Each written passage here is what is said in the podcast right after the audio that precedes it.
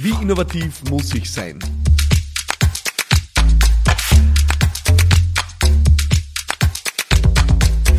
Hallo und willkommen äh, bei dieser Ausgabe von Business Gladiators Unplugged. Mein Name ist Philipp Madertaner und wir sprechen heute über die Frage, wie innovativ muss ich eigentlich sein? Und die Frage beschäftigt mich als Unternehmer natürlich intensiv.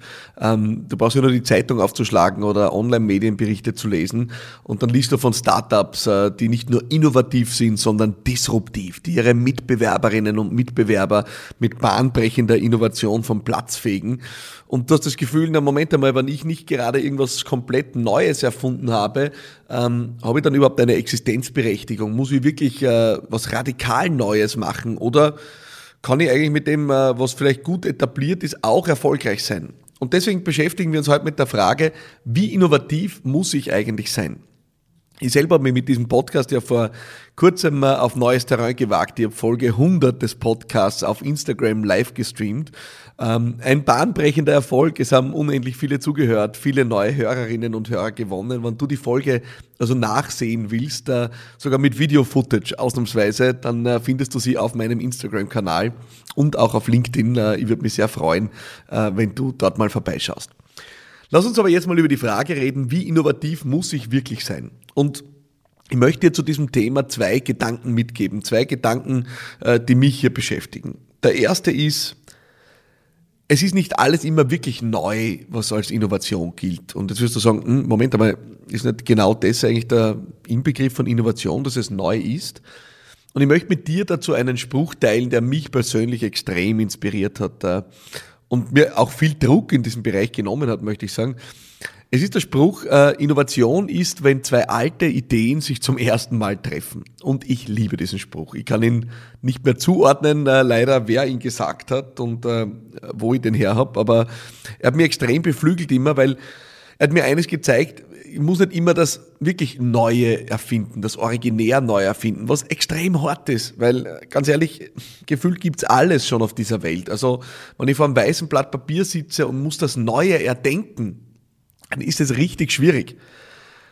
Und die Wahrheit ist, die wenigsten Dinge sind richtig neu. Die meisten neuen Dinge bauen auf irgendwas auf. Oder eben, wie dieser Spruch so schön formuliert, bringen zwei alte Ideen zum ersten Mal zusammen und daraus entsteht dann was Neues.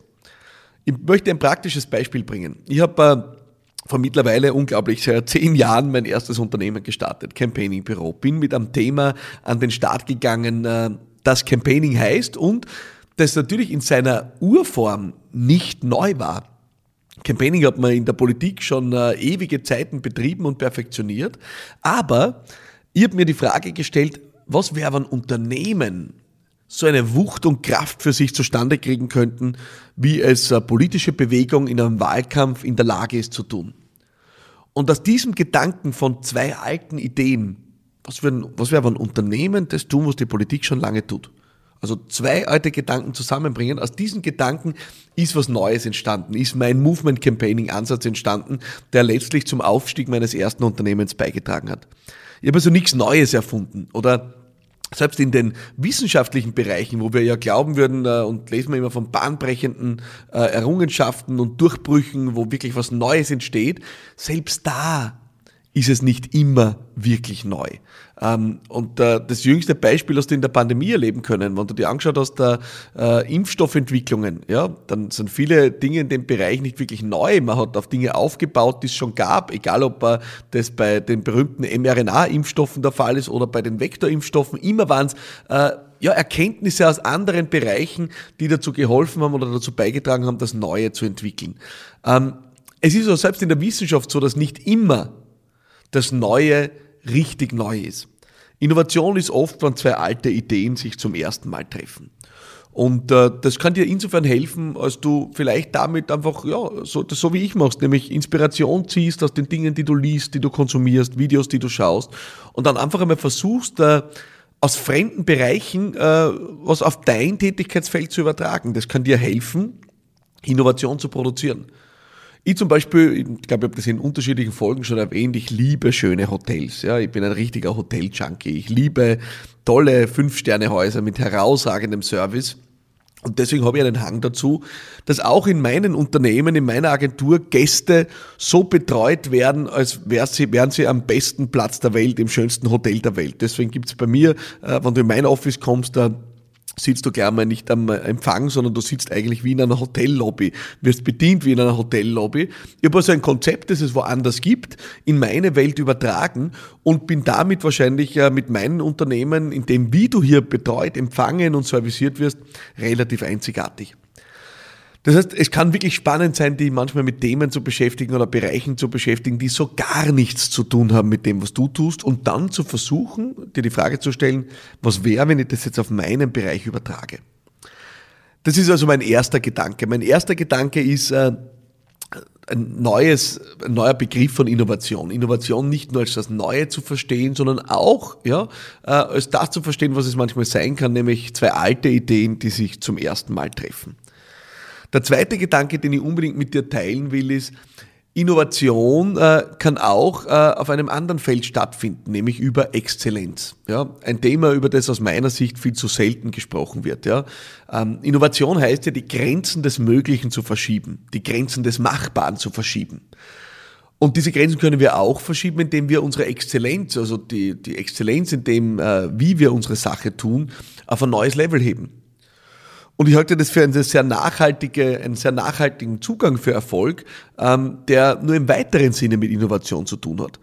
Ich glaube, dass Innovation manchmal auch eine Ausflucht sein kann. Ich kenne viele Leute, die hüpfen von einer neuen Idee zur nächsten und in keine tauchen sie wirklich richtig ein. Und die Wahrheit ist, du wirst dann in keinem Bereich richtig gut. Also das Neue hat natürlich immer extreme Anziehungskraft. Für einen selber, aber auch für Kundinnen und Kunden. Neu ist nur leider das vergänglichste Maschall, um das einmal so plakativ zu sagen. Wenn du die immer über das Neue definierst, dann wird es einen extremen Druck auf dich und deine Organisation bringen, weil du musst dann auch wirklich stetig Neues erfinden. Wenn du also äh, zum Beispiel im Lebensmittelbereich bist äh, und du hast ein Lebensmittel und du definierst dich darüber, dass du permanent neue Geschmackssorten erfinden musst, dann kann das richtig anstrengend werden. Dann ist natürlich ein hoher Innovationsdruck auf dem drauf, was du tust. Es kann aber auch sein, dass du einfach eine Geschmackssorte, die äh, deiner Zielgruppe gut schmeckt, perfektionierst und der Beste wirst in diesem Bereich. Dann ist zwar auch der Druck drauf, dass du immer besser wirst, aber es ist nicht der Druck drauf, immer was Neues zu erfinden. Du wirst allerdings immer wieder neue Wege finden müssen, um besser zu werden. Du verstehst dieses Wortspiel. Das heißt, immer nur neu zu sein, kann manchmal auch eine Ausflucht davor sein, besser werden zu müssen. Ja? Ähm, ein Ding neu anzustreichen ist oft schnell mal erledigt. Ein Ding wirklich substanziell zu verbessern, äh, ist die härtere Übung. Das heißt, der zweite Teil, den ich dir mitgeben will, ist, dass Exzellenz auch eine Möglichkeit sein kann, um die Grenzen zu verschieben. Eine ganz besondere Form von Innovation sein kann, um auch wirklich Erfolg zu erzielen. Das heißt, auf die Frage, wie innovativ muss ich sein, möchte ich dir antworten, ich glaube, es ist wichtig, dass du als Unternehmerin, als Unternehmer, als Selbstständiger, als Mensch, der Großes bewegen will, immer danach strebst, die Grenzen zu verschieben. Aber die Grenzen zu verschieben kann vieles bedeuten. Es kann bedeuten, besser zu werden. Es kann bedeuten, deine Dinge herausragender zu machen. Es kann bedeuten, etwas Neues zu integrieren. Es muss nicht immer heißen, die bahnbrechende Disruption zu erfinden. Und äh, das kann dir auf der einen Seite Druck nehmen, auf der anderen Seite natürlich auch äh, ist es eine Last der Verantwortung, weil auch die Grenzen zu verschieben, das stetig zu tun, eine enorme Aufgabe ist. Ich hoffe, das war für dich ein äh, Gedankenanschluss in der Frage, wie innovativ muss ich sein? Ich freue mich sehr, wenn du hier jede Woche dabei bist. Schick mir gern deine Fragen äh, über LinkedIn, über Facebook, Instagram, ähm, über meine WhatsApp-Line 0676 333 1555 ähm, oder schau vorbei auf meinen Kanälen oder, und das ist äh, äh, das Wichtigste vielleicht sogar, oder du schaust vorbei auf businessgladiators.com und findest dort die Details zu einem wirklich großartigen Event, das ich dabei bin, auf die Beine zu stellen. Am 10. März um 17 Uhr gehe ich mit Business Gladiators live in die Tiefe. Wenn dir dieser Podcast also gefällt, äh, wenn du was daran findest und dir denkst, na ja, äh, das dauert jetzt äh, knappe zehn Minuten, aber eigentlich hätte ich Lust jetzt mit dir, Philipp, noch tiefer zu gehen, dir Fragen zu stellen, tiefer einzutauchen ins Thema und vielleicht sogar noch mit dem einen oder anderen Experten in Kontakt zu kommen und dort meine Fragen zu deponieren, dann muss ich sagen, du bist bei Business Gladiators Live genau richtig. Vier Stunden die geballte Ladung mit der Menschen, die mich inspirieren, Menschen, die für mich echte Vorbilder sind, von denen ich lernen darf. Felix Oswald, ja, der beeindruckende Gründer von Go Student, dem Unicorn, das gerade durch die Decke geht. Katharina Schneider, Mediashop-Chefin, ein Omnichannel-Imperium, Vertriebsmeisterin, von der kannst du lernen, das kannst du dir nicht vorstellen. Und Chris Steiner, ein ja, der erfolgreichste äh, Fitness- und Beauty-Unternehmer, den es gibt, mit einem der am schnellsten wachsenden Lizenzsysteme, ein ganz spannendes unternehmerisches Modell, von dem du unglaublich viel lernen kannst. Schau vorbei, businessgladiators.com. Äh, der 10. März sollte für dich ein fixer Termin im Kalender sein. Ich würde mich sehr freuen, wenn wir uns dort sehen, weil dort können wir unsere Fragen direkt austauschen.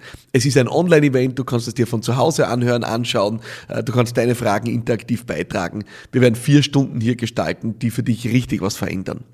Und ich hoffe auch sehr, dass du nächste Woche wieder dabei bist bei Business Gladiators Unplugged. Mein Name ist Philipp Maratana und ich freue mich auf dich. Alles Liebe und bye bye.